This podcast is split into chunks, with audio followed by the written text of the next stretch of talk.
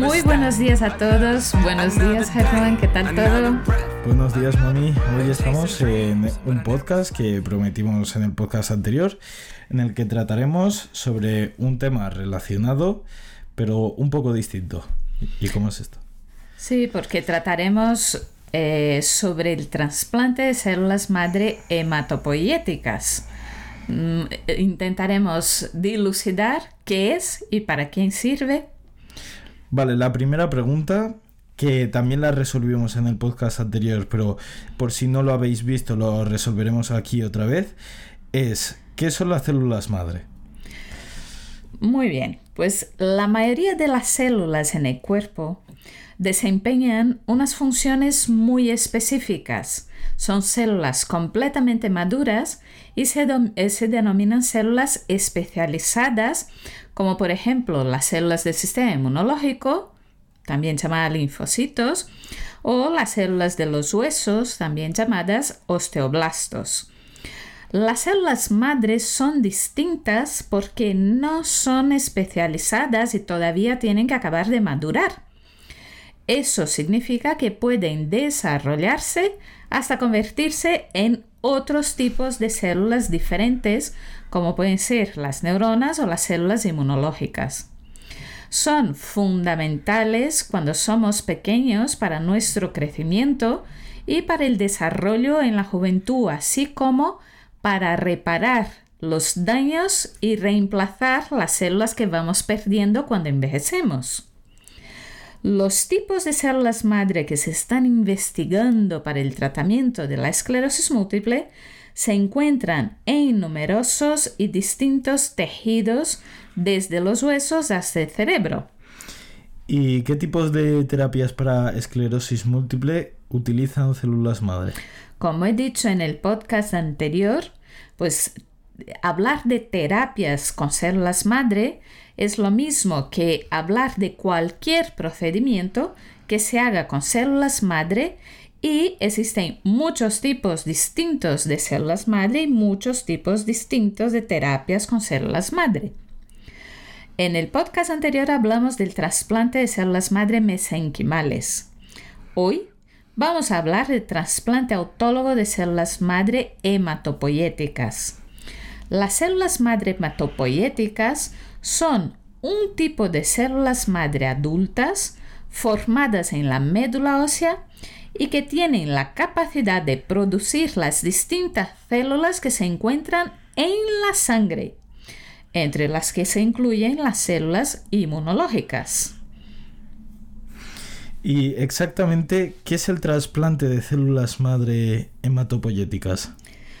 También es llamado trasplante autólogo de células hematopoyéticas porque consiste en eh, recolectar y almacenar células madre de la propia médula de una persona, a la vez que se reduce de forma muy significativa la cantidad restante de las células inmunes de esta persona por medio de distintas quimioterapias.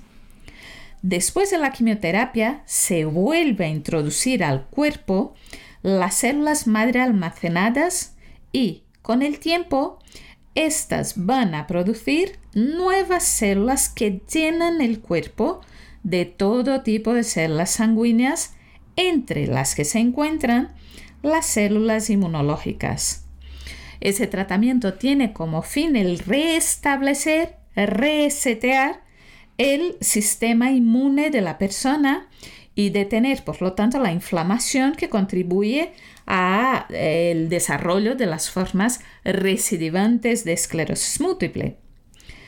Sin embargo, y al igual que las células mesenquimales, las células madre no tienen la capacidad de regenerar los nervios ni otras partes del cerebro o de la médula espinal. Y estas células que vuelven a tener gran una muy buena pinta para el público, ¿qué dicen los estudios actuales sobre ellas?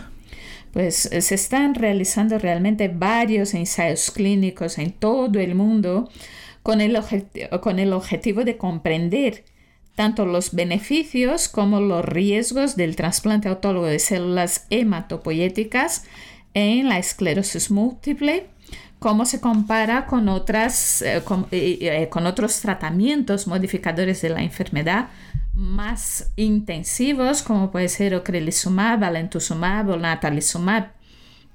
También se busca respuesta a la pregunta de cuáles son las personas con esclerosis múltiple que se podrían beneficiar de ese tipo de tratamientos. Lo que se sabe actualmente es que el trasplante de células madre hematopoyéticas, también llamado trasplante de médula, podría ser capaz de detener o incluso enlentecer la progresión en la esclerosis múltiple. Esta terapia es capaz de reducir tanto la cantidad de lesiones nuevas en resonancia como los brotes que pueda tener el paciente, además es capaz de estabilizar o mejorar alguno de los síntomas. Es muy importante saber que las personas que experimenten una mejora en cuanto a su discapacidad o que experimenten un enlentecimiento en cuanto al avance de la enfermedad pueden quedarse así, pero también pueden empeorar, a lo largo del tiempo con el avance natural de la enfermedad. En resumen, la evidencia científica actual señala que los mayores beneficios se obtienen en personas con formas muy activas, muy severas de esclerosis múltiple recidivante, o sea, en brotes, y que no han respondido o no pueden eh, tomar terapias modificadoras de la enfermedad, medicinas de alta eficacia como pueden ser los anticuerpos monoclonales como crelisumab, alentuxumab o natalizumab. Además, lo más probable es que los mejores candidatos tengan, sea gente joven, inferior a 50 años, y se encuentren en las etapas más tempranas de la enfermedad, porque son las etapas más inflamatorias, cuando más brotes hay, cuando más lesiones hay en la resonancia magnética, con el fin de prevenir las posibles complicaciones de los brotes y de esas lesiones en resonancia magnética a largo plazo. Es importante que sepáis que en Europa se están realizando dos ensayos fase 3 en los que se compara el trasplante de células hematopoyéticas con el tratamiento con alentuxumab, ocrelizumab, cladribina y alentuxumab. Los resultados de esos ensayos están previstos para finales del 2023 o incluso 2024. ¿Y es útil para los pacientes con esclerosis múltiple este eh, tratamiento? Sí, como hemos dicho antes, posiblemente sea muy útil para el paciente joven en las etapas muy iniciales de la enfermedad y sobre todo para los pacientes con una enfermedad muy agresiva al principio. Como todos sabéis, la esclerosis múltiple es una enfermedad que varía entre una persona y otra, incluso en la misma persona a lo largo de su vida. Por lo tanto, es importante recalcar que ese tratamiento no es válido para cualquiera ni para todos los tipos de esclerosis múltiple.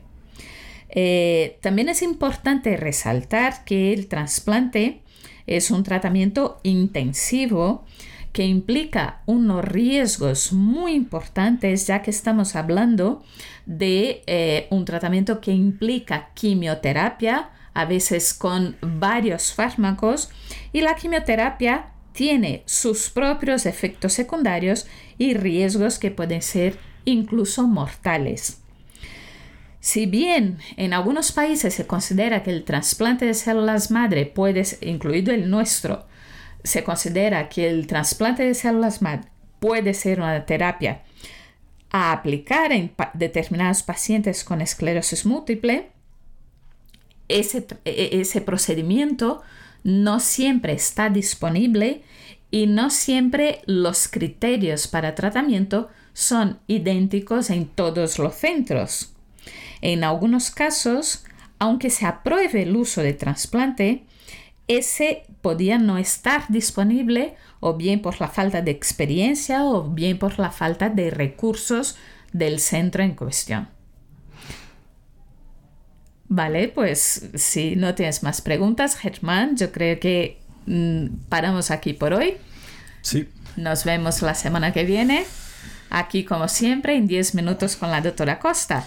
Eh, hoy cerramos una serie de, de dos capítulos, de dos podcasts en los que hemos tratado sobre las células madres, los dos tipos que hay y pues bueno, eh, cualquier duda que tengáis o cualquier tema que, que queráis tratar, nos podéis con- eh, contactar por nuestras redes sociales y seguirnos en nuestro canal de podcast. Un abrazo muy fuerte y que tengáis todos una muy feliz semana. Chao. Hasta luego.